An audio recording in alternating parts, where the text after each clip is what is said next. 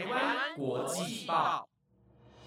，The Taiwan Times 制作播出，值得您关注的国际新闻节目。欢迎收听台湾国际报，我是王涛，马上带您关心今天一月六日的国际新闻重点。Hello，各位听众晚安，又到了每个礼拜四的国际新闻时间，我是主持人黄涛。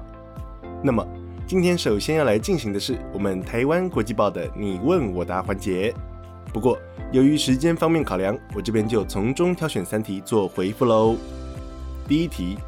去年疫情升温的时候，有没有培养新的兴趣？有的，因为在家太无聊了，所以我开始试着每天慢跑，跑着跑着也就变成兴趣了。第二题。相信星座或血型吗？嗯，该怎么说呢？不会说不相信，但是也不会过度相信。毕竟，我认为比起命中注定的事物，我更相信自我开创的可能。第三题，领过最多的压岁钱有多少？最多吗？我想应该是五万吧。不过因为是小时候，所以一下子就被收走了呢。好的，以上就是今天的你问我答环节。有兴趣的听众朋友，不妨下周也可以投信至台湾国际报的 IG 粉丝专业喽。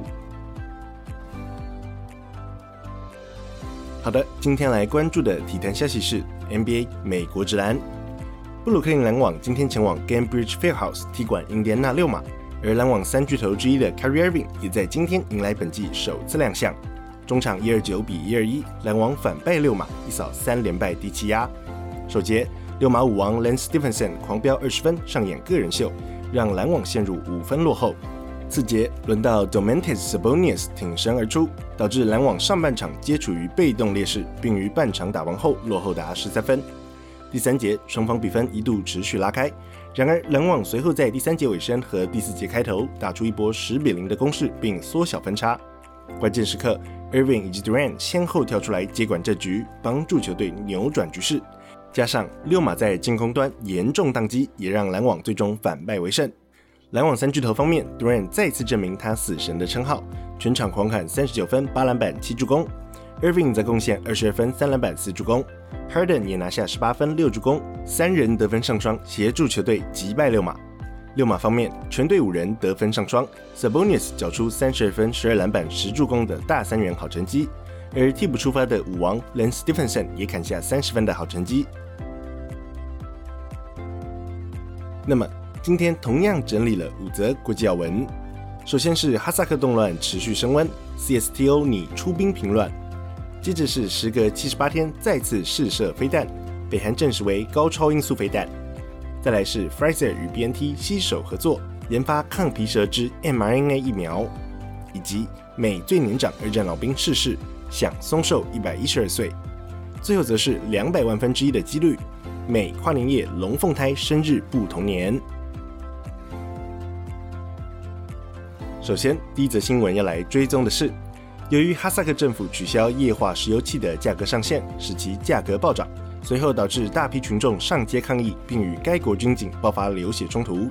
因此，总统托卡耶夫下令全国进入紧急状态，并向俄罗斯为首的集体安全公约组织 （Collective Security Treaty Organization，CSTO） 求助。而 CSTO 方面也已宣布将派遣维和部队进驻哈萨克进行军事干预行动。根据法新社报道，由于哈萨克近日的抗议活动已造成八名警察和士兵丧命，因此哈萨克政府于今天正式宣布全国进入紧急状态，并切断全国的网络及手机通讯。而总统多卡耶夫也已解除国家安全委员会负责人马西莫夫的职务，并任命前国家安全局长萨金巴耶夫接任。与此同时，哈萨克总统托卡耶夫也于今天凌晨向全国发表谈话，表示他已向以俄罗斯为首的集体安全公约组织 （CSTO） 寻求帮助，并请求该组织协助打击当前国内出现的训练有素之恐怖组织。随后，亚美尼亚总理同时也是 CSTO 主席的帕西尼扬便在 Facebook 发文表示，由于哈萨克面临外力干预的国安和主权危机。因此，他们将应应哈萨克总统的请求，并根据集体安全条约第四条，派遣维和部队进驻哈萨克，维持稳定及控管局势，且在有限时间内让哈萨克局势回归正常。值得关注的是，虽然帕西尼扬并未表示将派出为数多少的维和部队，也没有说明这些部队将于何时前往哈萨克。不过，根据俄罗斯国会委员会主席卡拉西尼科夫所述，维和部队将会持续驻守在哈萨克境内，直到局势成功稳定下来。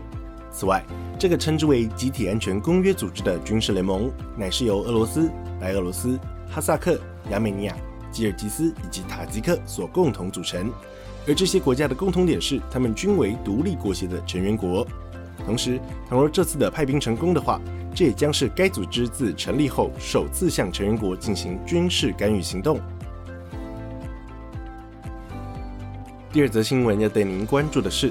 北韩在昨天上午大约八点左右，从内陆朝东向日本海海域方向发射了一枚弹道飞弹，并在今天由北韩当局证实，其昨天试射的乃是高超音速飞弹，而这也是北韩自去年十月中试射潜射弹道飞弹后，时隔七十八天再次试射飞弹。根据朝中社报道，北韩国防科学院于昨天清晨进行高超音速飞弹试射，而飞弹在发射后以高超音速横向飞行约一百二十公里。精准命中七百公里外的目标。对此，北韩劳动党党中央也对试射结果感到非常满意，而最高领导人金正恩也在听取试射报告后表示祝福之意。然而，军事分析家也指出，纵使自2017年后北韩便没有试射过核弹或是长城洲际弹道飞弹，不过北韩近年来之所以开发一系列机动性飞弹或核弹头，并频繁试射的原因。极大几率是为了突破南韩以及美国的飞弹防御系统。值得关注的是，高超音速飞弹的运作原理乃是让飞弹首先飞入外太空，随后使其以更高的速度及陡峭的轨迹快速返回，并以较低高度飞向目标，随后摧毁目标。此外，高超音速飞弹能以超过五倍的音速飞行，换言之，也就是每小时达六千两百公里的速度飞行。直观来说，从台北至高雄仅需约四分钟而已。第三则新闻要对您关注的是，mRNA 技术在 Pfizer 和 BNT 共同研发的新冠疫苗中首次亮相，而这款疫苗也在二零二零年底成为欧美国家批准的第一支新冠疫苗。如今，美国制药龙头 Pfizer 和德国生物技术巨擘 BNT 在昨天发布联合声明，表示。双方公司已签署合约，将合作开发一款以 mRNA 为基础的疫苗，并用于预防俗称皮蛇的带状疱疹，且期望在2022的下半年展开临床试验。根据法新社报道，这是两家公司继2018年合作开发流感疫苗，且于2020年二度协力开发新冠疫苗成功后第三次的共同合作。而两家公司也预计在2022的下半年开始对带状疱疹疫苗进行临床试验。而该疫苗也将结合 Pfizer 著名的抗原技术以及 BNT 的 mRNA 平台技术。对此，BNT 执行长暨共同创办人吴沙奇表示，这次的合作乃是为了运用两家公司的专业及资源，以研发对抗带状疱疹的全新 mRNA 疫苗。值得关注的是，虽然任何年龄阶层都有可能得到带状疱疹，但是带状疱疹较好发于年纪较大或免疫系统较差的族群。而发病时也会导致身上一节或数节感觉神经分布之区域产生疼痛、麻木等状况。纵使在多数情况下，带状疱疹仅需大约一个月的时间便能消退，然而在某些案例中，它也可能导致长时间的神经疼痛，且在极少数情况下，甚至可能导致面部瘫痪、耳聋或失明等现象。第四则新闻要带您关注的是。曾在第二次世界大战服役且为美国已知最年长的二战老兵布鲁克斯，在今天于纽奥良逝世，享松寿一百一十二岁。根据路透社报道，非裔美籍的布鲁克斯于一九零九年出生在路易斯安那州，并于一九四零年应征入伍，服役于非裔美国人组成的陆军第九十一工兵营，专责建造桥梁、道路以及简易机场等作战设施。且随军驻扎过澳洲、纽几内亚以及菲律宾等地。对此，美国总统拜登也在 Twitter 发文致哀，并表示布鲁克斯乃是真正的美国至善，而他也会持续为其家人祈祷。值得关注的是，二战期间，年轻的布鲁克斯被归为勤务人员，负责替营内的军官打扫卫生、烹煮膳食，并因此获得了一等兵军衔。然而，根据二战博物馆所述，由于当时美国仍旧实施种族隔离政策。因此，布鲁克斯也曾表示，他在澳洲所得到的待遇，相比国内可以说是好上许多。不过，纵使布鲁克斯受到异样眼光和不平等待遇，他仍旧为自己过往从军效力一事感到相当自豪，并表示他只是对于当时的回忆一言难尽。而他之所以如此长寿的原因，乃是因为他为上帝服务且对人和善。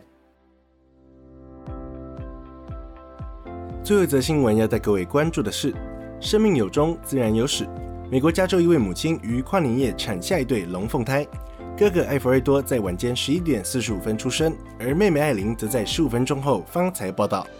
然而，没想到短短的十五分钟，便让兄妹二人的出生年份相差了整整一年，成为一对不同年、不同月、不同日诞生的龙凤双胞胎，